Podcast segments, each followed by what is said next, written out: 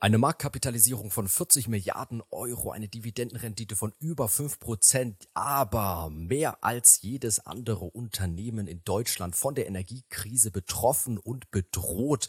Es geht um die BASF SE und heute wollen wir ein kleines Update machen hier auf dem YouTube-Kanal der SDK Schutzgemeinschaft der Kapitalanleger. Mein Name ist Paul Petzelberger und mit eingeschaltet Andreas Schmidt, Vorstandsmitglied der SDK. Hallo Andreas. Ja, herzlich willkommen, Paul. Herzlich willkommen. Grüß Gott, liebe Zuschauer. In unserem letzten BASF-Update haben wir noch über das starke erste Halbjahr, besonders das erste Quartal gestaunt, wie gut BASF in dieses Jahr gestartet ist. Jetzt gab es vorläufige Zahlen und doch ein erheblicher Dämpfer. Hat dich das überrascht, Andreas, oder alles wie erwartet? Eigentlich nicht und eigentlich fand ich die Zahlen nicht ganz so schlecht, aber es sind natürlich ein paar dunkle Wolken am Horizont da. Und ein Thema ist sicher die Inflation. Aber liebe Zuschauer, bitte bis zum Schluss bleiben. Ich habe andere Themen, die mich fast mehr umtreiben als die Inflation. Aber vielleicht starten wir mal mit dem Inflation, weil ich höre immer wieder, äh, Inflation kein Problem für Unternehmen, die äh, die Preise überwälzen können. Also Porsche, Luxusgüterhersteller oder Apple, die eine treue Fangemeinde haben, bei denen kein Problem. Aber Chemie, Massenprodukte, da schlägt eine Inflation rein, weil die Preise nicht überwälzt werden können. Und ich glaube, die Zeit ist anders. Äh, man muss das differenziert sehen. Warum? Erstens, BASF hat relativ viele Spezialitäten, zum Beispiel im Segment Industrial Solutions, machen 9 Milliarden Umsatz, 15 Prozent EBITDA-Marge, also wirklich ein Zeichen für ein Spezialitätengeschäft. Das zweite ist Nutrition und Care, also Nahrungsmittel äh, und ähm, äh, Pflege und andere Produkte. Da haben sie 6,5 Milliarden Umsatz und wieder 15 Prozent Marge. Und dann haben wir den Bereich Agro. Und das ist Pflanzenschutz und Saatgut. Da machen sie 8 Milliarden Umsatz. Äh, die Marge ist aktuell niedriger, aber ich glaube, sie wird in diesem Jahr bereits höher liegen, weil sie die Preise schon zu Anfang der Saison erhöht haben. Also das sind 24 Milliarden Umsatz. Und da ist es möglich, die Preise anzupassen, weil es Spezialitäten sind. Das dauert ein bisschen, da ist ein bisschen ein Timelag zwischendrin, aber die, bei denen können die Preise angepasst werden. Also bleiben die Commodities und das ist in vieler Hinblick das Sorgenkind. Sehe ich nicht ganz so schlimm. Das sind zum Beispiel Chemicals, da machen sie 14 Milliarden Umsatz und die Marge ist auch irgendwo um die 15 Prozent oder über. Natürlich sinkt die Marge massiv mit dem Volumen, das dahinter steht. Aber äh, von den Preisen her geht es. Materials 15 Milliarden Umsatz und in beiden Segmenten haben wir äh, feste Kontrakte. Das heißt, wenn die Rohstoffpreise gehen, wenn zum Beispiel Gas teurer wird oder äh, Nafta oder irgendwelche andere Einsatzstoffe, gehen automatisch die Preise der Endprodukte, der verkauften Pre äh, Produkte mit hoch. Und damit hat BASF ist eigentlich gesichert von der Inflation und hat sogar eine sehr schnelle Transformation. Das heißt, bei steigenden Preisen können sie sofort mehr verlangen und bei sinkenden Preisen natürlich auch weniger verlangen. Aber sie sind damit nicht von der Inflation getroffen. Das heißt, wenn ich zusammenrechne, haben wir von 80 Milliarden Umsatz ganz grob über den Daumen die Hälfte, wo eine Preisüberwälzung möglich ist. Gut, dann bleiben immer noch 50 Prozent des Umsatzes at risk. Und da muss man sagen, im Moment ist das Umfeld ja so, dass alle mit entsprechenden Preiserhöhungen kämpfen müssen. Jeder hat höhere Energiepreise und ähnliches. Das heißt, als der Marktführer im, in vielen Segmenten BASF und der Kostenführer in vielen Segmenten, kommen die Wettbewerber wahrscheinlich nicht und sagen, wir kämpfen jetzt dagegen an und machen billige Preise. Die sind ja auch froh, wenn sie die Preise erhöhen können.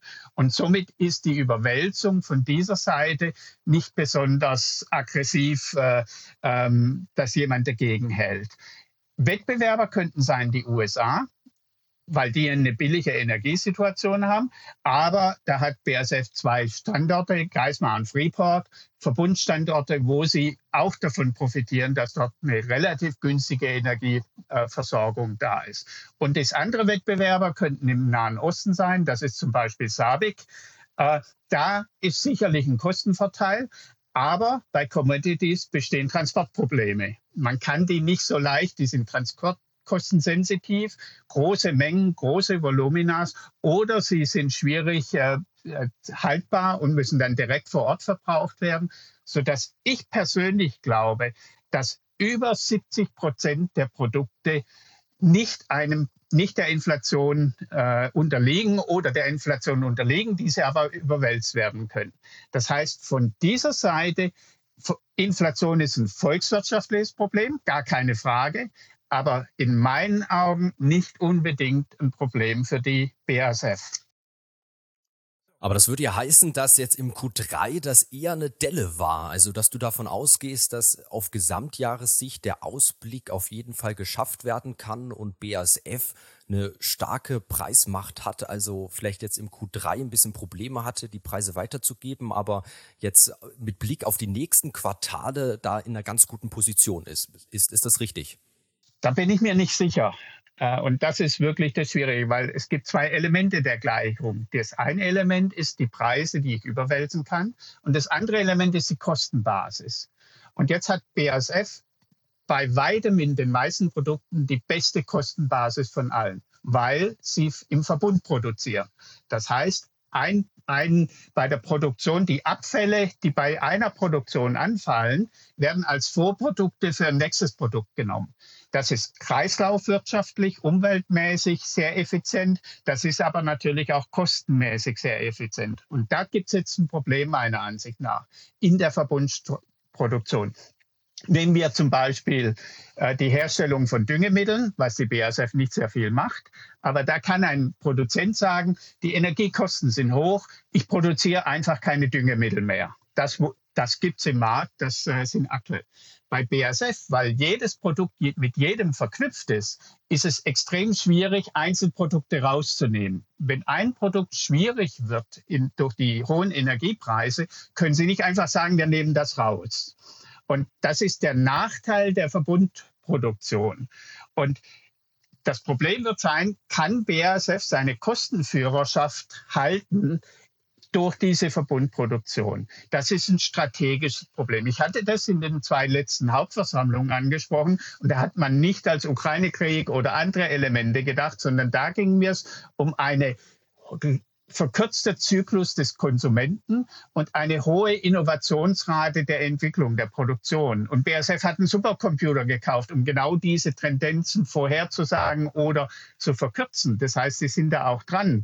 Aber wenn man zum Beispiel Mikroreaktoren, Buckyballs und andere Elemente sieht, dann kann äh, sich schneller Veränderungen ergeben als früher. Und ist da eine Produktion im Verbund noch flexibel genug? Das heißt, wir haben das Ende der billigen Energie. Auf, wir werden auf absehbare Zeit höhere Energiekosten haben, solange bis nachhaltige Energie in ausreichendem Maß zur Verfügung steht, vielleicht in zehn Jahren. Und bis dorthin die Verbund, muss die Verbundproduktion mit diesem Ende der kostengünstigen Energie zurechtkommen und gleichzeitig vielleicht auch kürzere Produktzyklen und andere Mechanismen ertragen. Und diese Aufgabe anzugehen, ist jetzt dringend nötig, ist aber ein ganz dickes Brett für die nächsten Jahre. Und das wird auch Geld kosten für die BASF. Das heißt, da sehe ich äh, ein bisschen Probleme, aber nicht direkt kurzfristig. Das ist ein mittelfristiges Problem. Also Inflation gar kein Problem. Kostenbasis mittelfristig ein Problem.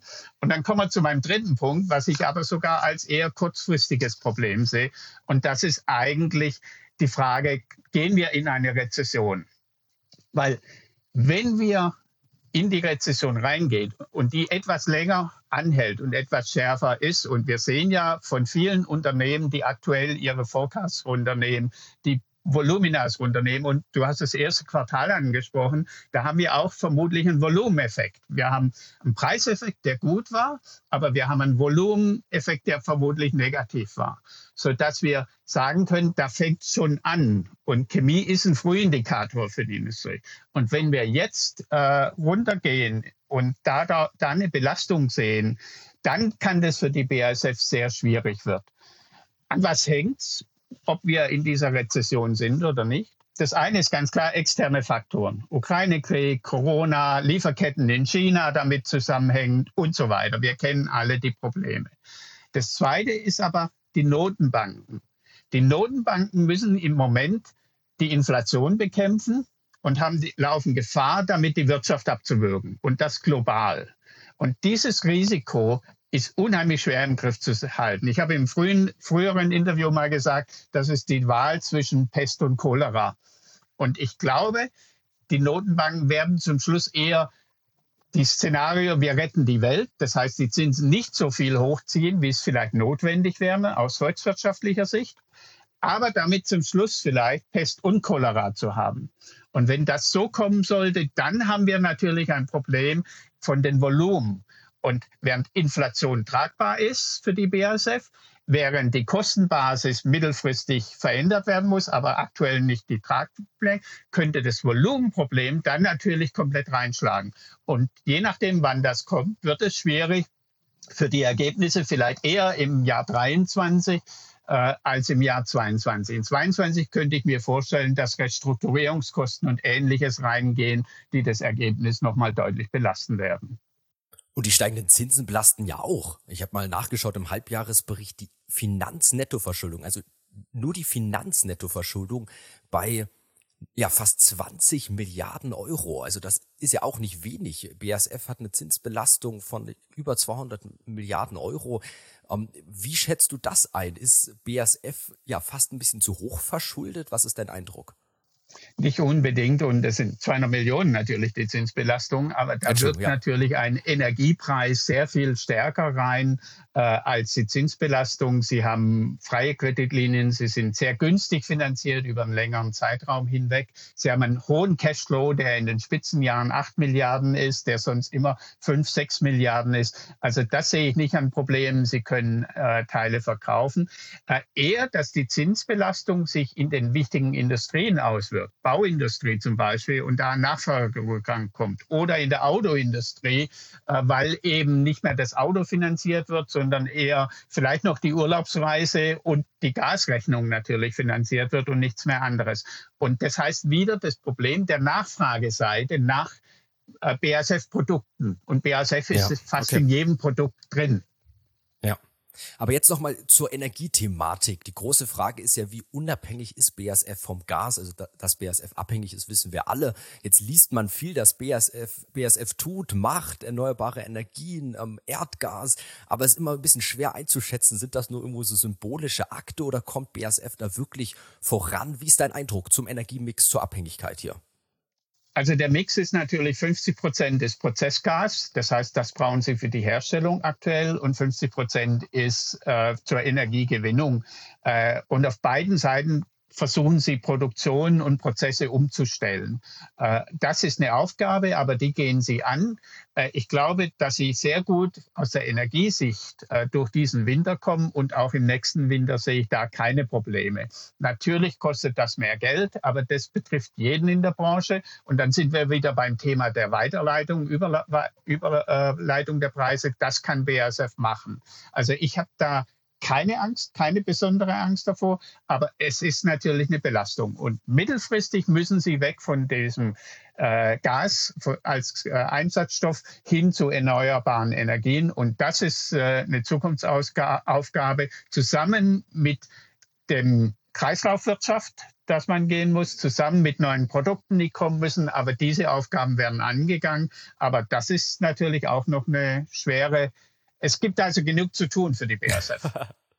Und da abschließend auch noch mal zu einem dicken Brett aus der, aus den vorläufigen Zahlen Kosteneinsparprogramm in Höhe von jährlich 500 Millionen Euro. Also das ist ja schon wirklich eine Hausnummer. Man möchte außerhalb der Produktion sparen im Unternehmen, Service, Forschungsbereichen, Corporate Center.